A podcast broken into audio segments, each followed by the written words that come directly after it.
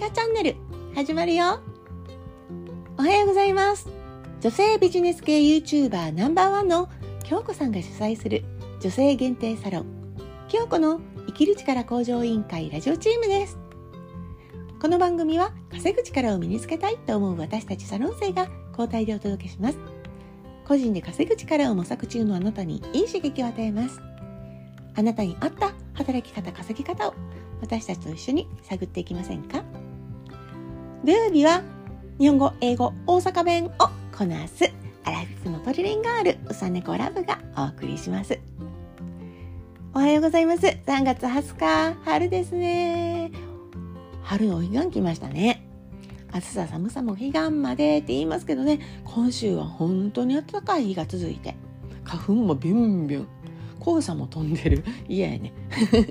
けどね桜も半分ぐらい咲いてきましたね。首都圏ではの話なんですけどね。暖かい地方ではそんな感じかと思います。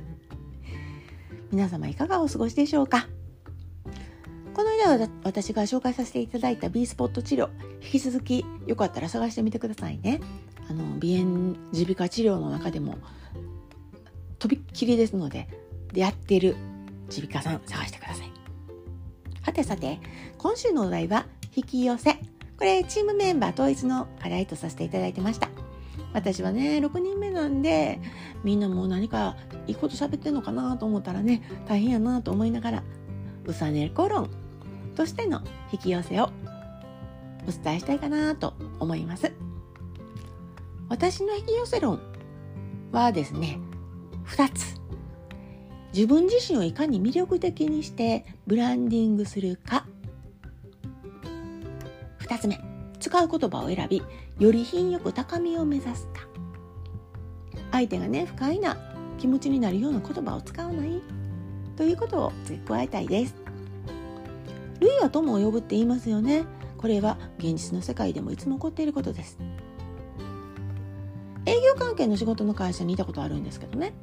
まあ多彩ないろんな個性あふれる人たちが集まってました。なんでかなって思ったら、うん、会社としてはいろんなお客さんが欲しいからっていうことでした。ほんでまあ私は言われたんですけどね。あなたは真面目だと。はい。だからね真面目で誠実なタイプのお客さんを連れてくるって。でね面白おかしいタイプな人はノリのいいお客さん連れてくるってことなんですよね。あなるほど。それで営業が個性的なんやな。そう。自分に似た人を連れてくるんですよ。だからこそ自分のありようが大切なんです。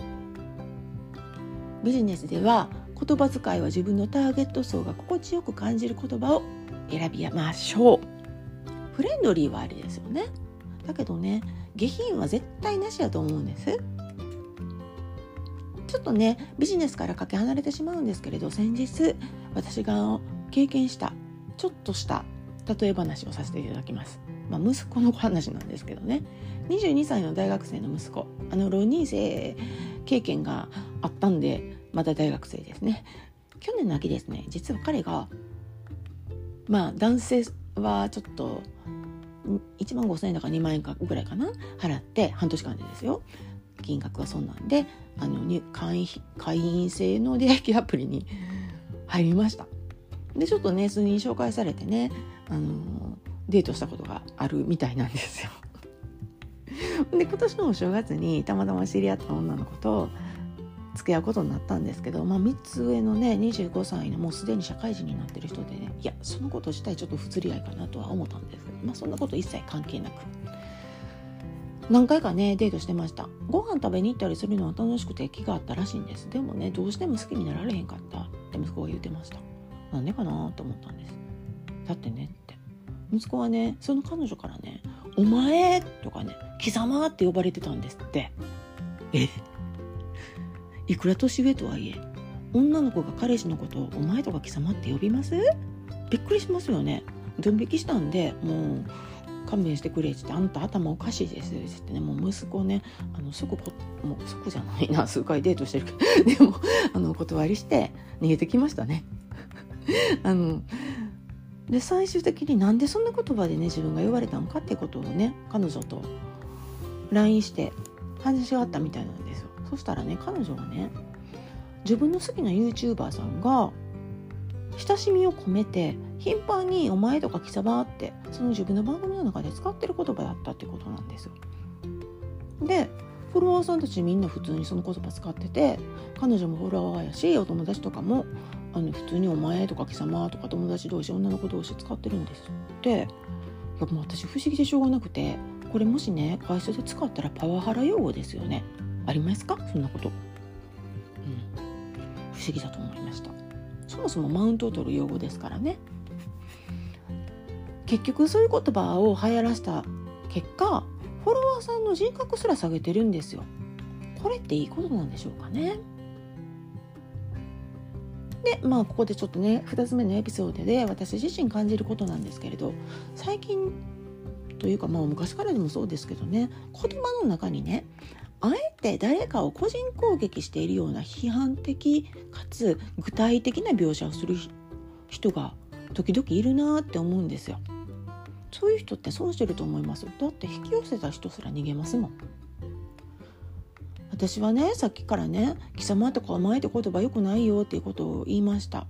これね考えたら直せることでしょ？だからアドバイス的なことです。具体的かつねあのー、批判的に描写はしてるんですけど気づいてくれさえすれば直せること。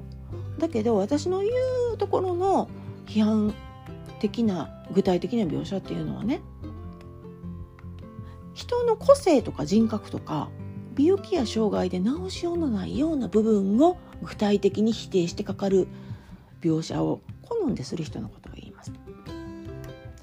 そんなん使ってたらねせっかく引き寄せた人もね遠ざかっていくと思うんですよ。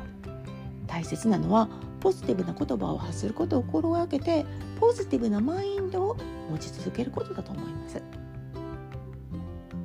実際私はうつ病と不眠症のお薬を4年半飲み続けています。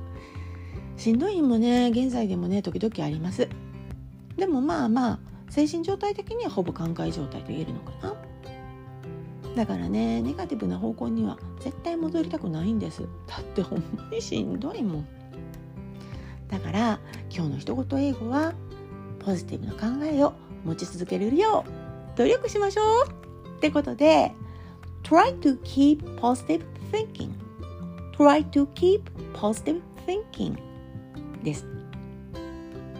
覚えてくださいね。Try to keep positive thinking. いかがでしたでしょうか？今日は引き寄せについてうさねコロンをお話ししました。今日この生きる力向上委員会は年齢不問女性限定の DMM オンラインサロンです。全国そして海外からも参加者が増えています。副業をやってる人始めたばかりの人興味のある人仲間ができると楽しさもやる気も元気も倍増しますね。今日は今日この生きる力向上委員会のサロン生うさねこラブがお送りしました。毎朝6時に配信します。また聞いてくださいね。Have a good day! バイバイ